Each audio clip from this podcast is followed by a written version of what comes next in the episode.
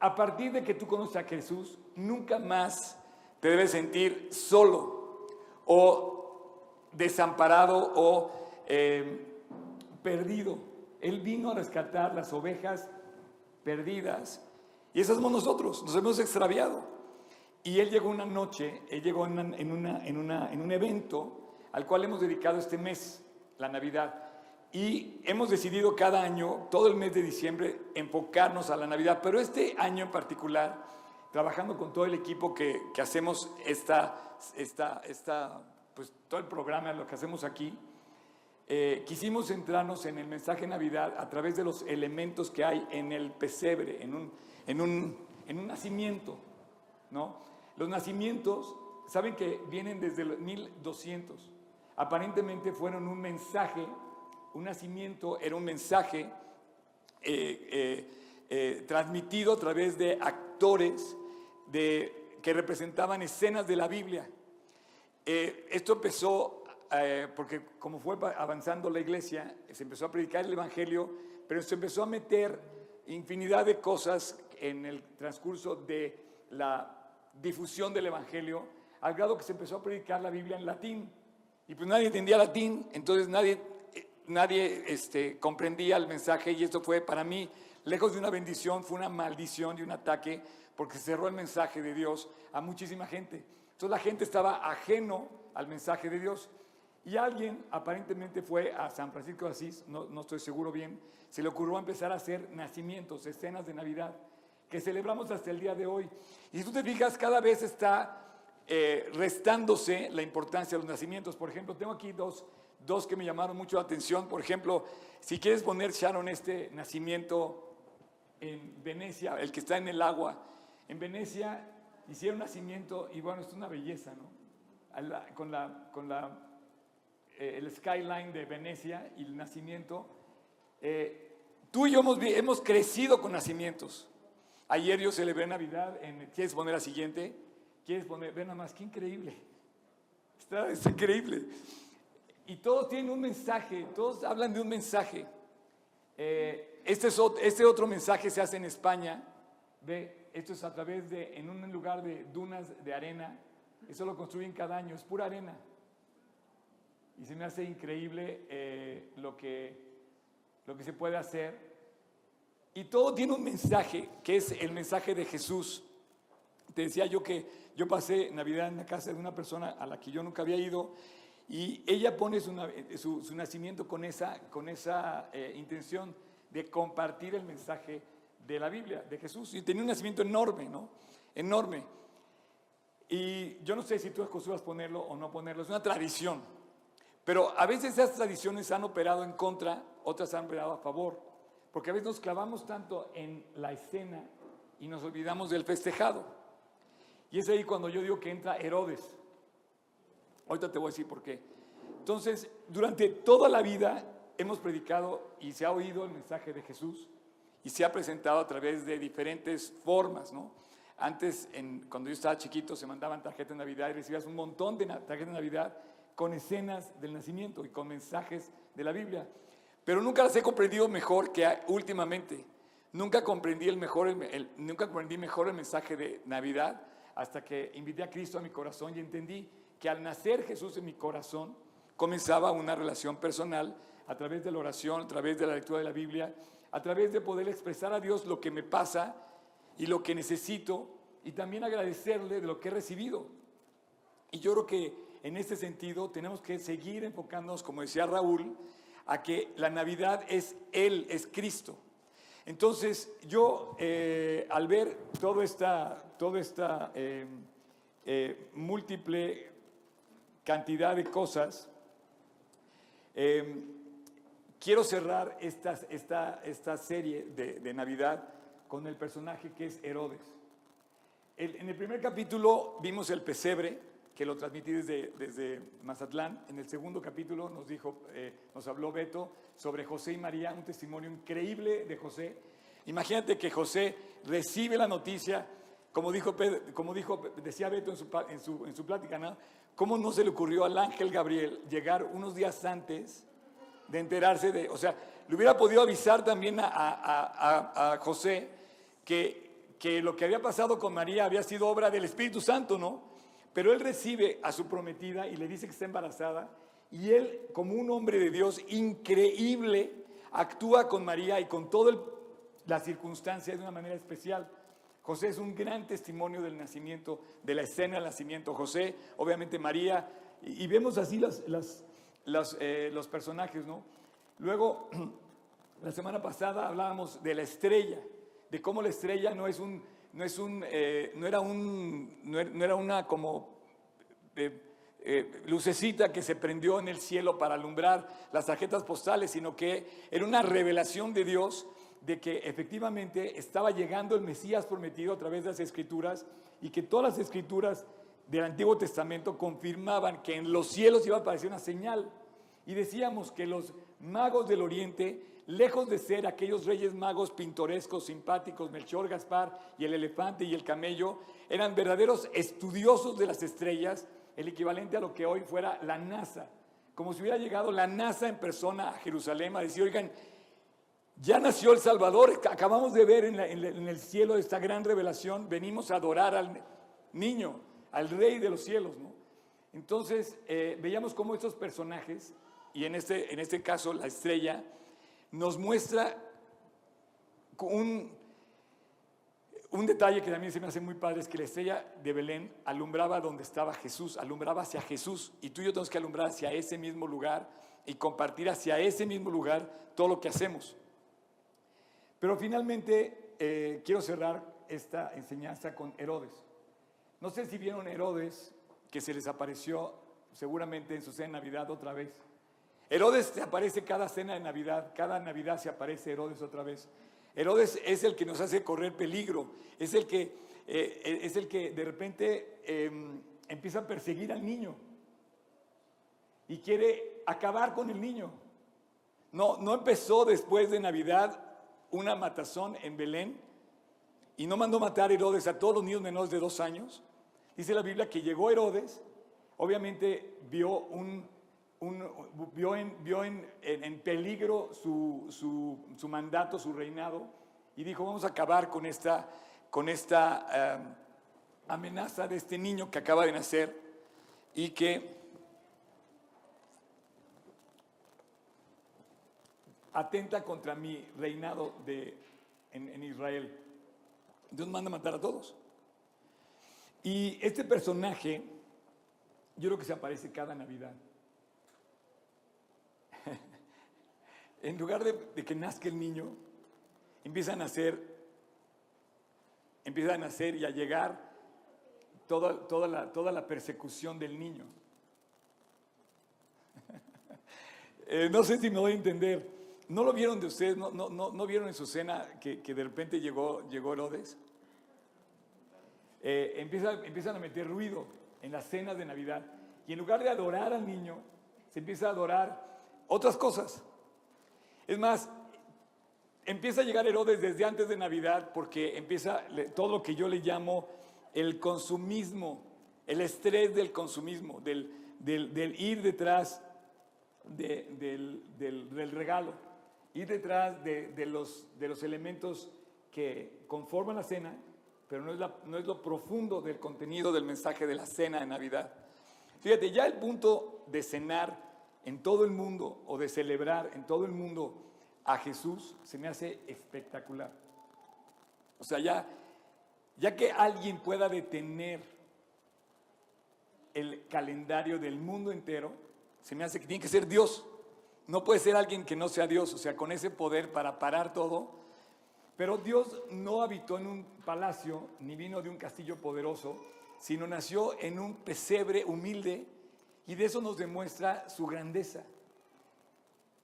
Qué, qué, espectacular es esto, ¿no? Porque eh, vimos la realidad de lo que Dios hizo con nada y paró el mundo entero.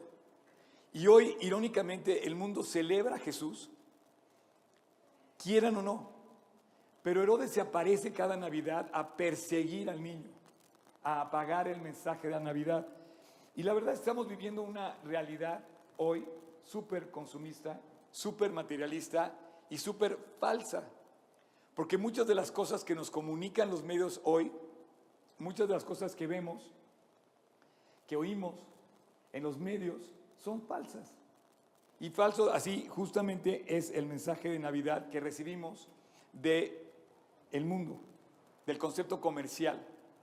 Fíjate, ya en algunos países está prohibido mencionar la palabra Christmas o Navidad.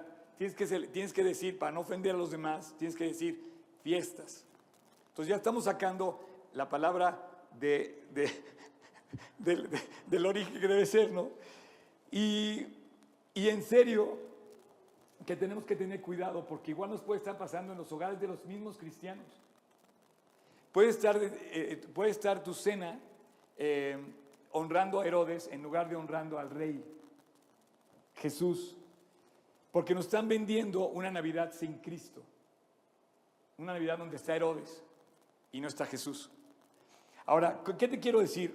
Si los cristianos celebramos el mismo día en que todo el mundo nos quiere vender la Navidad. Coinciden las fechas, pero no los objetivos, no los propósitos. Celebramos una cultura y celebramos la Navidad, pero no estamos hablando de lo mismo exactamente. De repente se, se vuelve, porque yo no puedo creer que hoy, así te lo digo en serio, yo no puedo creer que hoy tenga yo que decirle a los creyentes que no beban alcohol. O sea, estamos viendo una generación donde el alcohol sustituye el mensaje de la, limpieza y de la transparencia de la Navidad.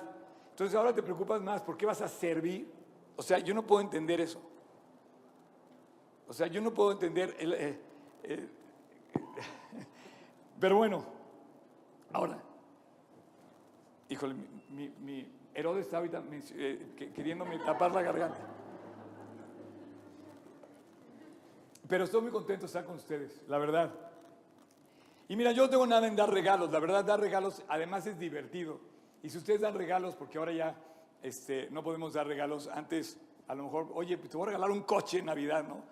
Pero ahora, como no puedo regalar tanto así, pues, como, pues hacemos cuando menos juegos de regalos y nos divertimos en la cena y la verdad la pasamos muy bien dando regalos. Pero dar regalos celebrando algo, estamos celebrando el acontecimiento de algo muy especial. En la Biblia hay momentos en que dice que se van a dar regalos en, en ciertos momentos de gran alegría. Y dar regalos en Navidad siento que es algo muy divertido, muy padre, y no tengo nada en contra de eso. o sea que si me quieren dar mi regalo. Pero honestamente, muchas tradiciones que asociamos con la Navidad son muy hermosas, son completamente inofensivas, pero está corriendo el peligro de desviarnos del objetivo principal.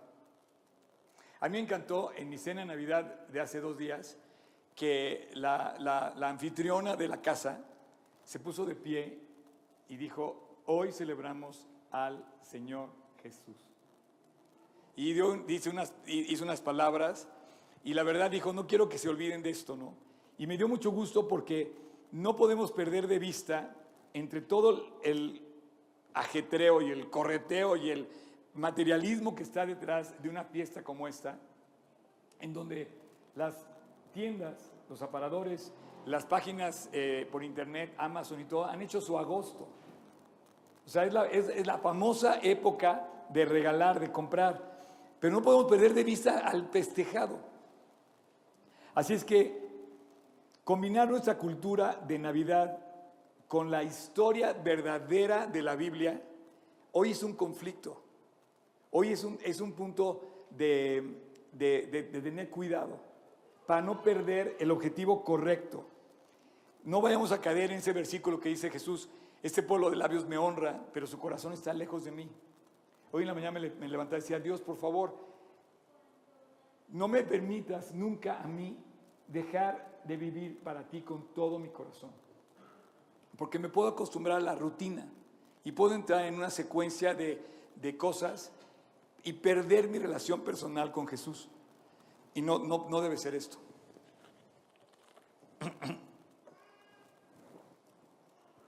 Así es que el peligro existe. Y cuando hablamos de Herodes, Me gusta esto porque cuando hablamos de Herodes, eh, hablamos del amor a Navidad, hablamos de la alegría en la Navidad, hablamos de la paz en la Navidad, pero se nos, olvida, que Herodes le metió un sazón o un matiz de gran peligro a la Navidad. Y eso pasa con los creyentes. O sea, hablamos bonito de Dios. Ay, no, es que, que estuve orando para que Dios me mostrara tal cosa y Dios me mostró, y a lo mejor lo que Dios te mostró fue lo contrario, pero tú escondes tu naturaleza y quieres acomodar esto cuando corre peligro la voluntad de Dios en la decisión que estás tomando. Hay un peligro. En la Navidad, Herodes representó el peligro. Tan peligro fue que los magos no lo volvieron a ver y que José y María tuvieron que tomar al niño y huir a Egipto, huir, porque sabían que estaba en peligro. Así es que existe un peligro real de que algún día, inclusive, saquemos a Jesús de la Navidad por completo. Gracias, Champ. Quitar a Cristo de la Navidad. Y en lugar de decir feliz Navidad, digamos felices fiestas y eh, happy holidays y cosas así, ¿no? Entonces tenemos que tener cuidado de sacar a Dios de la Navidad, pero tenemos que cuidar mucho más sacar a Dios de nuestras vidas.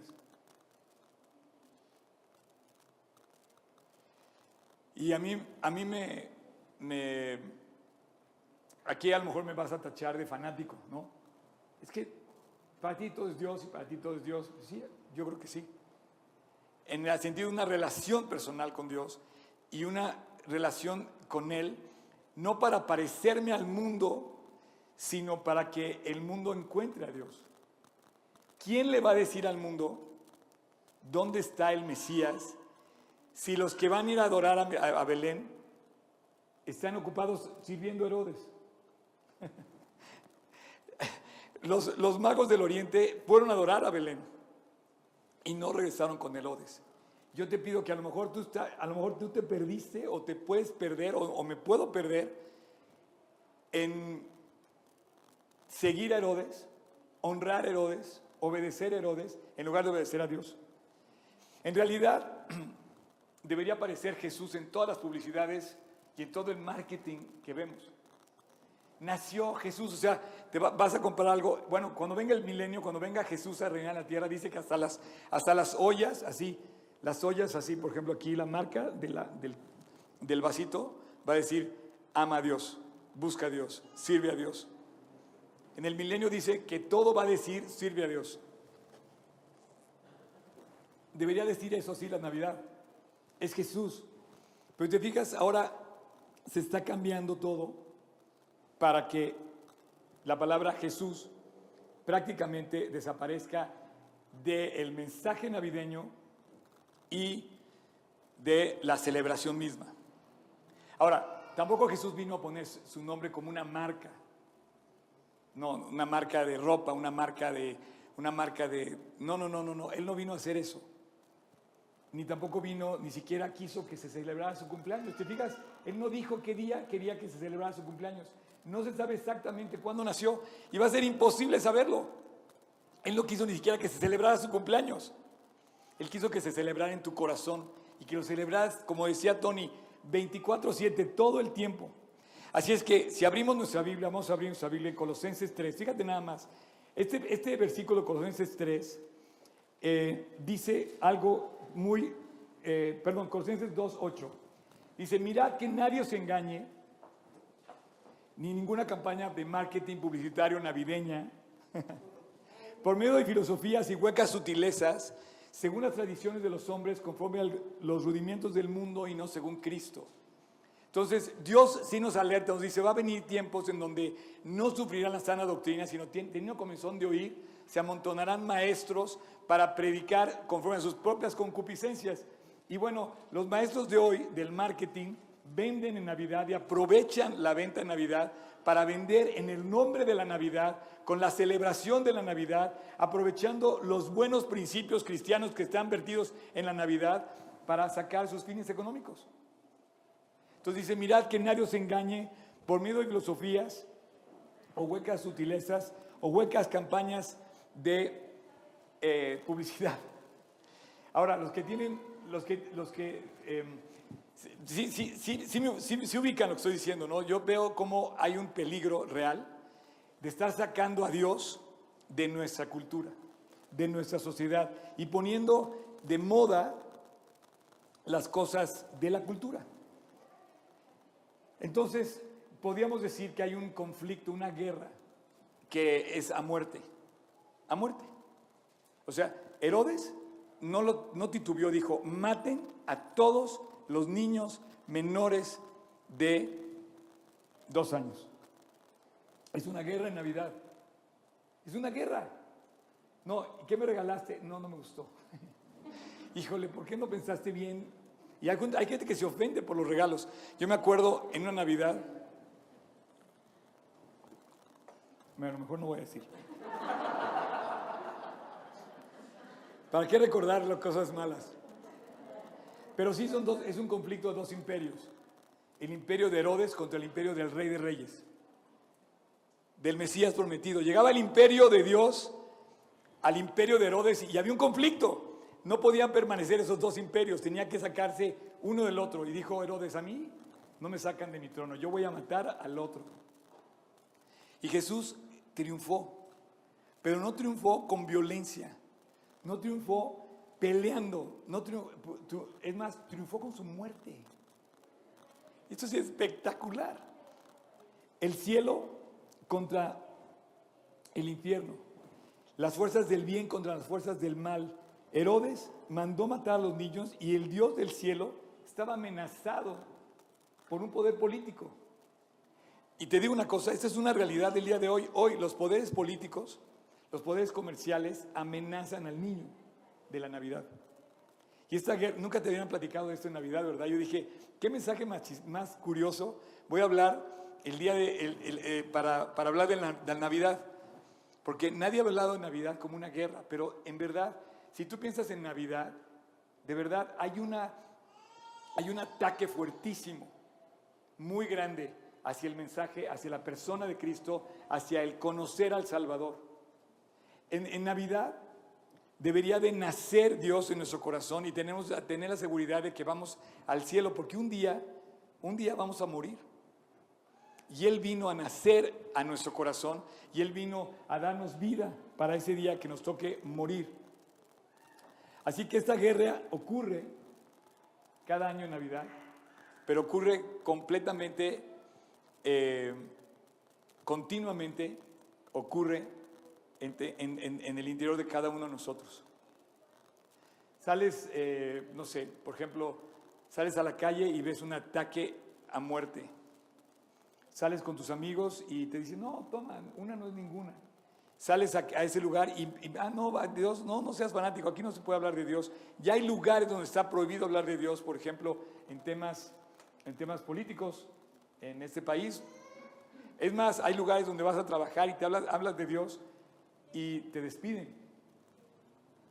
Para mí, una persona que tiene, que tiene una verdadera relación con Dios sería la persona más confiable que pudiera existir. Si a mí esa persona me, yo la entrevisto y me dice que teme a Dios, me daría toda la confianza para contratarla y para dejarle encargado todos mis asuntos. De hecho, ese fue el mérito cuando, cuando llegó José en Egipto a la, al Departamento de Recursos Humanos del Palacio de Potifar, el cual te dijo, yo creo en el Dios de Israel. Yo creo en una, yo tengo una relación personal con el Dios que me enseñó mi padre. Y le encargaron todo el palacio de Potifar.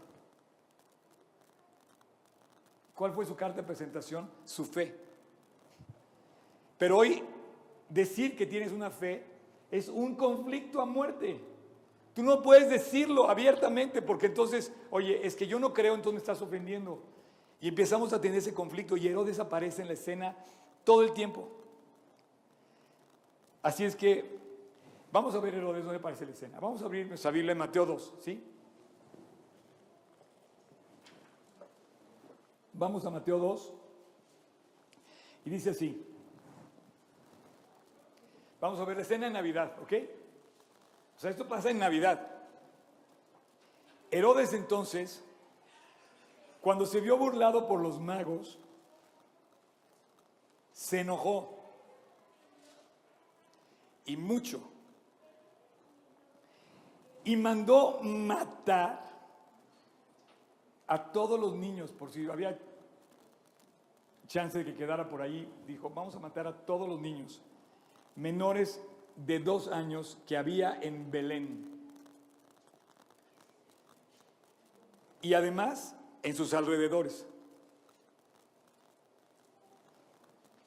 Conforme al tiempo que había inquirido de los magos, entonces se cumplió lo que dijo el profeta. Voz fue oída en Ramá, grande lamentación y lloro y gemido.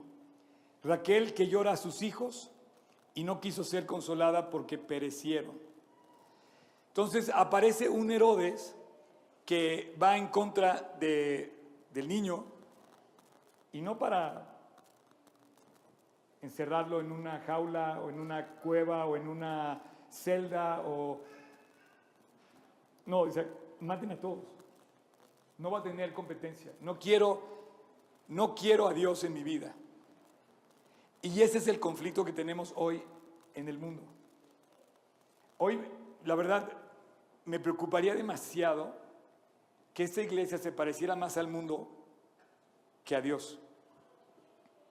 Me, me, dolería muchísimo que en nuestras casas reflejáramos más al mundo que a Dios. Me partiría el corazón que nuestras reuniones en casa, con amigos, en la escuela, en el trabajo, habláramos como se habla en el mundo y no como debe hablar un creyente. Me, me traumaría demasiado pensar que estoy predicando una, una, un mensaje que no vivo, que no soy coherente en lo que hago. Y a Dios mucho más. Bien dijo Jesús, este pueblo de labios me honra, pero su corazón no está conmigo. Entonces hoy tenemos que voltear al cielo y decirle, Dios, ¿estoy sirviendo a Herodes o estoy sirviendo al rey? ¿Estoy adorando al niño? ¿He venido a adorar con incienso, oro, oro y mirra al niño o estoy sirviendo al rey temporal que es Herodes, a un malvado que mandó matar a todos. Ahora, fíjense bien, en la Biblia hay un pasaje semejante a esto que creo que nadie ha hablado de esto en Navidad. Por eso me llamó la atención cuando oraste y dijiste que la revelación que hoy nos dio Oscar, mira, yo sé si una revelación, pero sí, lo que sí te quiero decir es que a mí me llama la atención cómo hay un pasaje parecido en Apocalipsis que habla de esto. Cómo cuando iban a ser, y estaba la profecía de que iban a, dar a luz la mujer, dice que el dragón quería devorar al niño. Vamos a abrir nuestra Biblia en el capítulo 12 de Apocalipsis. Y vamos a leer dos versículos nada más.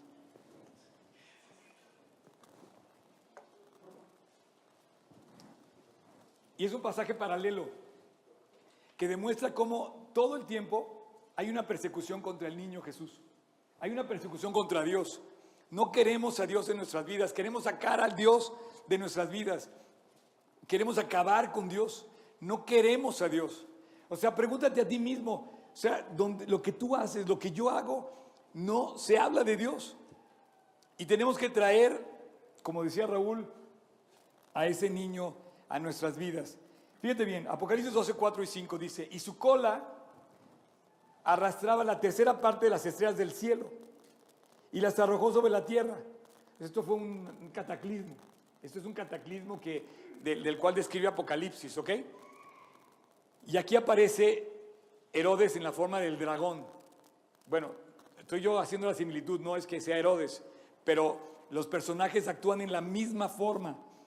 Y el dragón al igual que Herodes, se paró frente a la mujer que estaba para dar a luz a fin de devorar a su hijo tan pronto como naciese. Estamos hablando de dos pasajes muy parecidos donde se demuestra que hay una persecución contra el niño para que, para que no tomemos al niño, para que no volteemos al cielo, para que no veamos a Dios.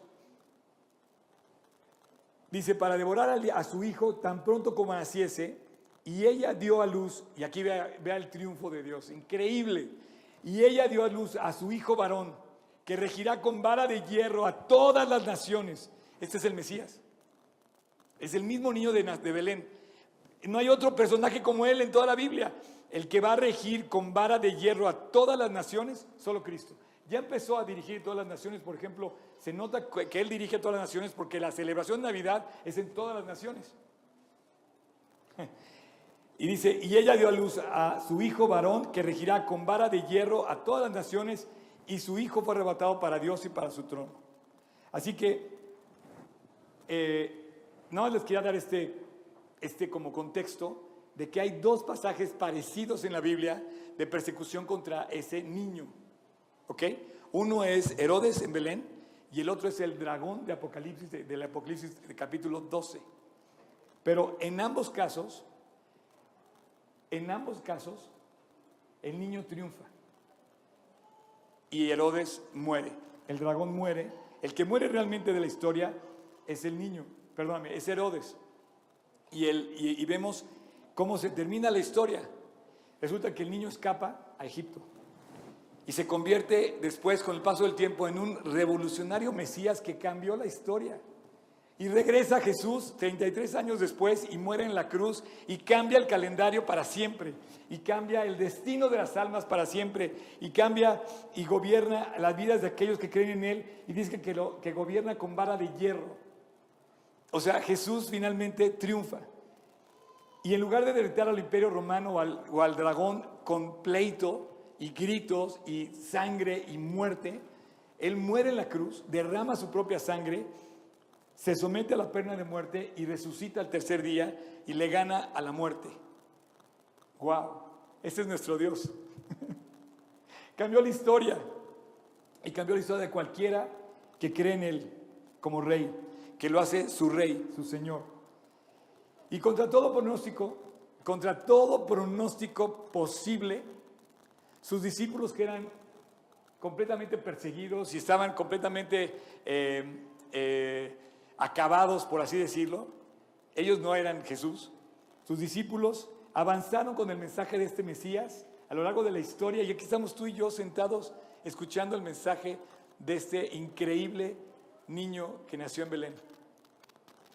Los discípulos, contra todo pronóstico, llevaron el mensaje hasta esta silla donde estás sentado tú el día de hoy. Y la promesa que comenzó en Belén culmina en la cruz y puso al mundo de cabeza completamente. El imperio romano se tambaleó por el mensaje de Jesús. Y la Navidad se celebra y finalmente triunfó. Y cada año no hay manera de parar, de ocultar, de tapar el gran trabajo que hizo Dios.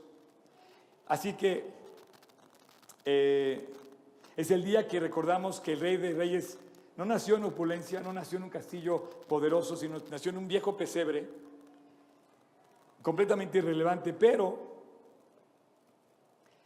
la Navidad es la historia del Mesías, un Mesías crucificado, resucitado, ejecutado por traición, que conquistó al diablo, conquistó la muerte, conquistó las fuerzas del mal, sufrió, llevó su cruz, pero consoló a, a los eh, humildes, abrazó a los ciegos y a los leprosos y a los cojos, habló con judíos y con gentiles.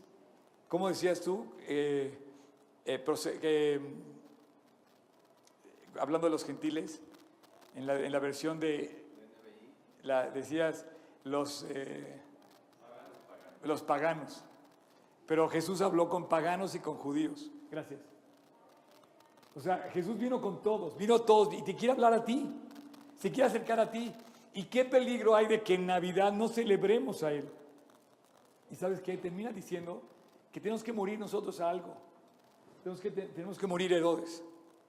Tenemos que dejar de seguir a Herodes. Tenemos que dejar de seguirlo para seguir a Dios. Así es que cuando los cristianos pasamos la temporada navideña estresados, a todo vapor, estresados por las pasiones y presiones consumistas, la verdad estamos haciéndole eco al reino de maldad que, el que Dios vino a destruir. Queremos que Dios cambie nuestras vidas. Bueno, pues no hagamos eco de esas cosas, ¿no?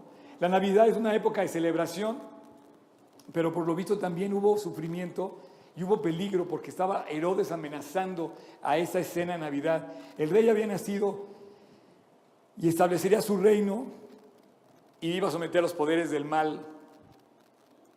Y bueno, cada año esto se vuelve a levantar. Las tiendas, los sitios web y las campañas promueven otra vez el mensaje falso de Navidad, el fake, el fake message. Em, y cuidado, porque es una verdadera declaración en contra de Dios. El problema es que como que no hacemos nada nosotros, dejamos que nos, que nos, eh, que nos atiborren de ese mensaje y cuando esto pasa, cuando la otra parte no se defiende, en, un conflicto con la parte no se defiende, finalmente la, parte que sí ataca se vuelve un ataque feroz. Pero tenemos que, no es que nos defendamos, simplemente tenemos que hacer nuestra parte como creyentes. Tenemos que honrar al rey. Así es que en la tradición del consumidor, en las ventas, en el marketing, en adquirir cosas, en el regalo, todo esto, ok. Esta es el, la tradición del consumidor. Pero la tradición del, cristiano es compartir la salvación de Jesús en el corazón. Yo te pregunto hoy, y no sé, eh, veo caras y, y, yo no puedo ver el corazón, ¿me entiendes? Pero yo te pregunto hoy, ¿Cristo ya nació en tu corazón? ¿Dejaste nacer? Digo, no, no quiero que me contesten, porque finalmente, finalmente no se trata de eso, ¿no? porque es una relación con Dios. O sea, sí, sí se trata un poco de eso, pero no quiero como que, que ¿cómo? Que contesten por contestar. Bien, Chan. Bien, que contesten por contestar, porque hemos, eh, ahí es donde sale Herodes, a, contestar por contestar, por presiones, por, eh, por quedar bien, yo te pregunto otra vez, y, quiero que lo, veas hacia adentro de ti, ¿Cristo ya nació en tu corazón? ¿Estás tú seguro que si tú te encuentras con Dios hoy, le puedes decir, Dios, gracias porque estás en mi corazón? ¿Estás seguro que si hoy mueres, tienes la entrada al cielo? No pudieron con el niño. Obviamente el encargado de esta misión era Jesús, era Dios mismo. Y Él hizo todo esto para librarnos de la muerte eterna y libró al niño de la muerte. Entonces,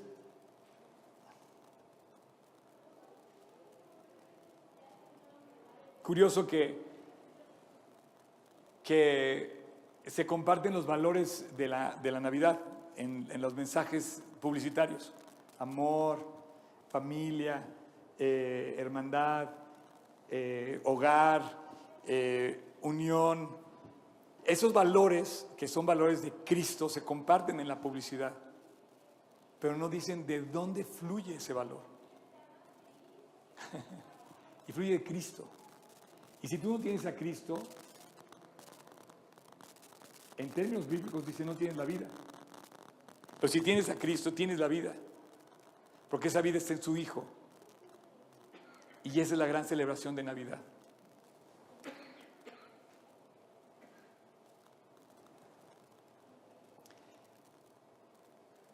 Cristo nunca quiso ser una marca. Cristo no vino a eso.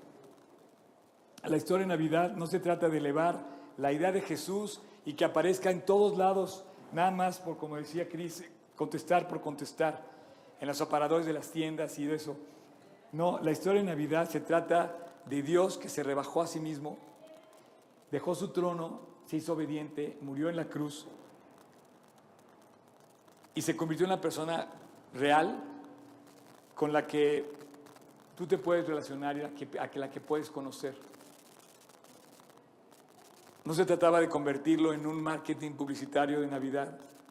Se trata de que se convierta en el ser que habita en tu corazón, con el que puedas tener una relación personal.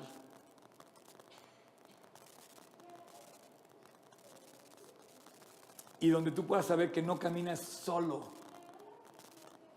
sino caminas al lado de alguien que te cobija, que es tu Señor y Salvador.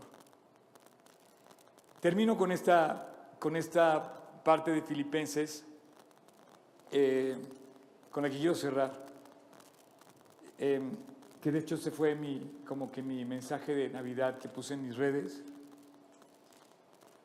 el cual, o sea, Jesús, dice Filipenses 2 del 6 al 8, siendo en forma de Dios, no estimó el ser igual a Dios como cosa que aferrarse, sino que se despojó a sí mismo, tomando forma de siervo, hecho semejante a los hombres. Y estando en la condición de hombre, se humilló hasta la muerte y muerte de cruz. O sea, Dios dejó su trono, dejó su corona, dejó su palacio y desciende a un, a un pesebre, a la cosa más humilde que puedas tener, como para que digas, no, no soy digno, no, no nadie somos dignos. Pero digo, si Él nació en un pesebre, puede nacer en tu corazón.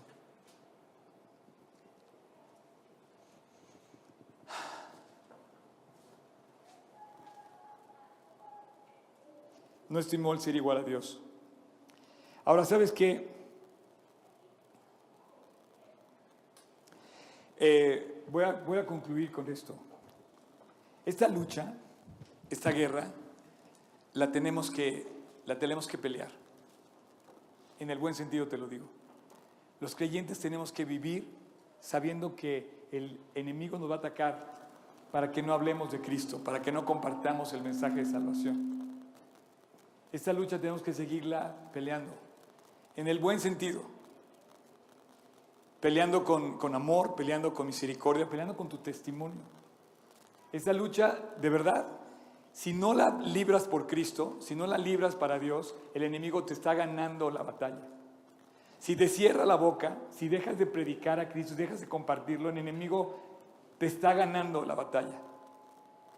Los creyentes tenemos que levantar la voz, pero no para pelear, sino para compartir la salvación de que Jesús nació, de que Jesús llegó, Gloria a Dios en las alturas y en la tierra, paz y buena voluntad para todos los hombres.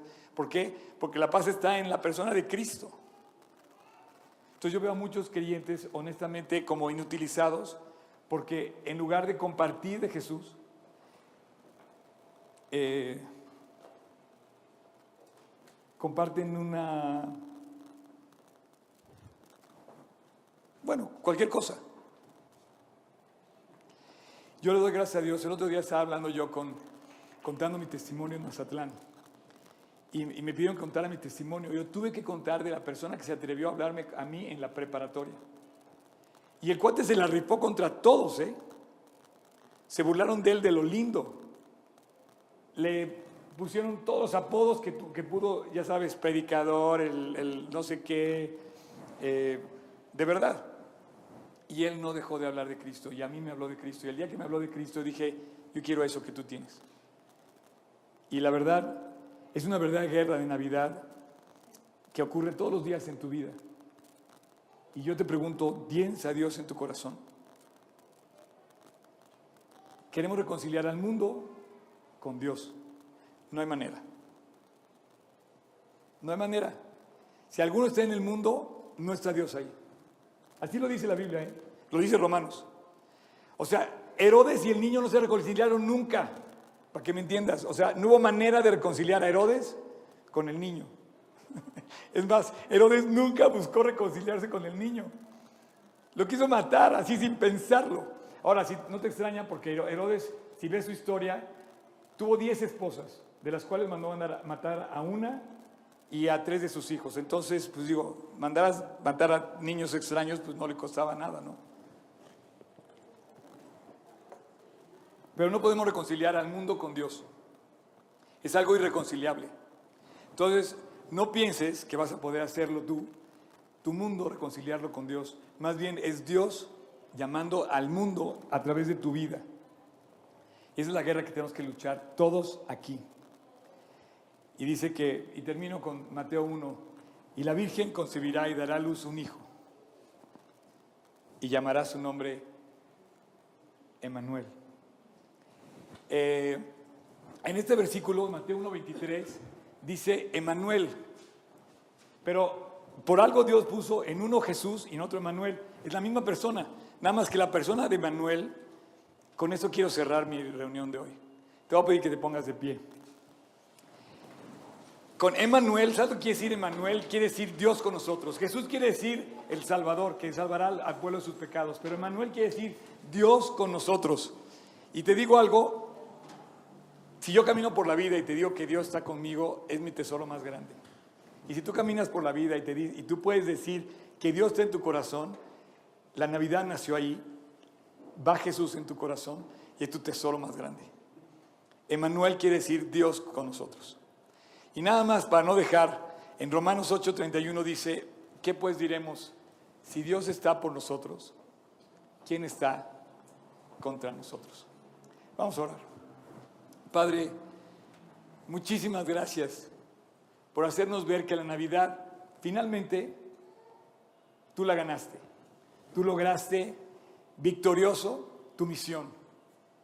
Pero hay peligros, Dios, un peligro muy grande. Hay un Herodes en nuestras vidas. Un mundo que nos persigue para apagar el mensaje del niño, que no quiere a Dios, que nos quiere sacar de Dios y nos quiere llevar al mundo. Padre, yo te quiero te doy gracias porque tú ganaste la batalla y porque tu presencia hoy es con nosotros, con cada persona que te aceptó en su corazón, por cada corazón que tú tocaste y abrió para ti. Te doy gracias Dios porque Emanuel, el Cristo, el Salvador, es Dios con nosotros y tenemos mucho que celebrar sabiendo que tú estás con nosotros. Porque si tú estás con nosotros, ¿quién está contra nosotros? Gracias Dios por esta gran victoria. Gracias porque si tú estás en nuestro corazón, no necesitamos nada más, nada más. Porque si tú estás en nuestro corazón, nuestro futuro está seguro porque un día llegaremos al cielo. Porque si tú estás en nuestro corazón, tenemos esperanza porque tú luchas nuestras batallas. Porque si tú estás en nuestro corazón, Jesús, no tenemos nada que temer. Tú caminas a nuestro lado. El Dios Todopoderoso va junto con nosotros y no tenemos nada que temer. Y así como estás,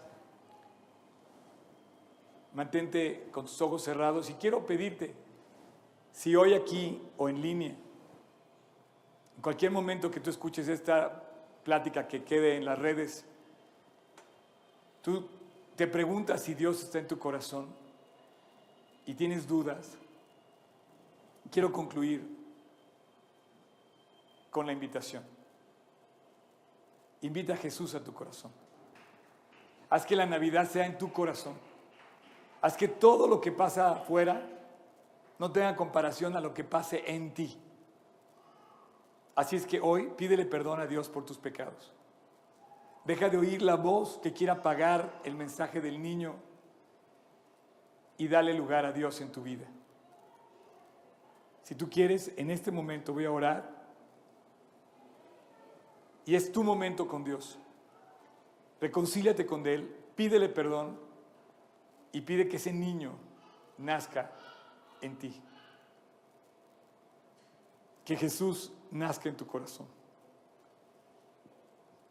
Así es que, si tú quieres en tu interior, repite ahí en silencio, Señor Jesús, ven a mi corazón, entra a mi vida, quédate conmigo, limpia mi vida y perdóname. Te pido que tú limpies mi pecado, que perdones mi maldad y me cambies, me transformes por completo. Te invito a mi corazón. Hoy Jesús, quiero que seas tú mi Navidad hoy. Y quiero caminar el resto de mi vida contigo. Quiero pedirte Dios que tú estés en mí para siempre. Y que el día que me toque partir, pueda ir a tu presencia. Gracias por haber ido a la cruz a morir en mi lugar, morir por mí, por haber logrado tu misión y dejado el regalo para mí hoy Por eso cantamos. Porque sé que ahora caminas en mi corazón para siempre. Y te lavaré y te seguiré todos los días de mi vida. Te lo pido en tu nombre, Jesús. Amén. Ah, pues muy bien. Este, nunca había pensado, nunca había pensado en Herodes, que también está, es un personaje de la Navidad y que es un personaje peligroso. Las tradiciones mexicanas hacen así como, ya sabes, los Judas y los Herodes y los, y los, los hacen como piñata, ¿no? Los hacen piñata y los, los golpean y que muera Herodes, ¿no? Pues que muera Herodes en tu vida. Pero aguas porque eh, con, con, mucho sigilo se va a meter, va a querer apagar el mensaje del niño. Te va a decir, no, no, no, ya no vivas para Cristo. Te va a decir, una, una no es ninguna, no pasa nada. Su mensaje, su mensaje más popular, el mensaje de Herodes más popular es el mismo que, el, de, que, el, de, que el de la serpiente en el huerto del Edén. No pasa nada. Y sí pasa. El pecado destruye completamente. Es más, tanto pasó que Jesús fue a la cruz a morir. Gracias por estar con nosotros en esta transmisión. Esperamos que te haya sido de aliento. Te pregunto, ¿tú ya tienes nuestra app? Estamos en todos los canales de streaming, en podcast, en YouTube, en Spotify y en todas las redes sociales.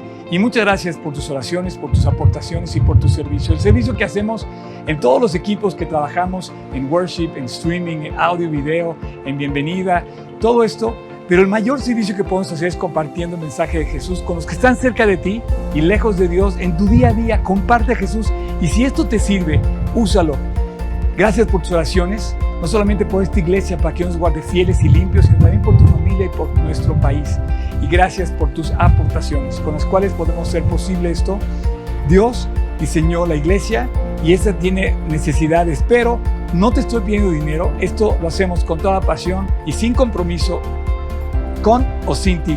Pero si quieres sumarte, súmate en g16polanco.org diagonal aportar. Y finalmente, la iglesia es una ventana para que la gente conozca a Dios. Y si esto te sirve, bueno, te invitamos a que sigas haciendo uso de todo el material disponible en gt16polanco.org. Nos vemos pronto.